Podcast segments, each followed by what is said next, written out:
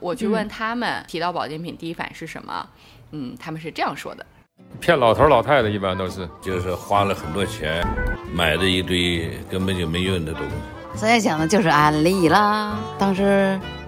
最火的年代，身边有很多人吃安利、用安利，不长时间发了能有一年，他就开始满脸起黄水霜。完了，就是所有的上沈阳、上北京都看了好多地方都看不好，最后大夫给他下，大夫说他已经就是内分泌紊乱，说他吃保健品吃的。我不喜欢安利，我不喜欢保健品，对我喜欢天然食品。就是在他们眼里，保健品等于一种传销方式。嗯，就我昨天就是也是因为这个话题嘛，然后我回去了之后，我也问了一下我爸妈，我就说，嗯，就是你们周围的人会吃保健品吗？然后他们。嗯，听到保健品三个字的反应也是非常应激的那种，没有没有。然后，但是我具体问他们的时候，我说你周围的人有人吃蜂胶吗？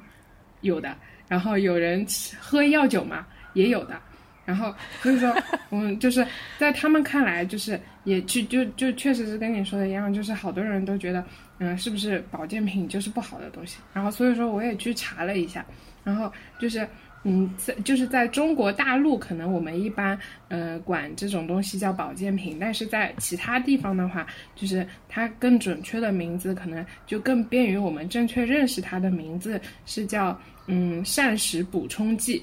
就是说嗯，对比食品来说，就是可能我们吃的东西大部分是给我们供应能量的，然后嗯药品呢是给我们治疗疾病的，然后那么。保健品它介于药品和食品之间，它不是以治治疗疾病为目的的，但是它是给特定人群使用的。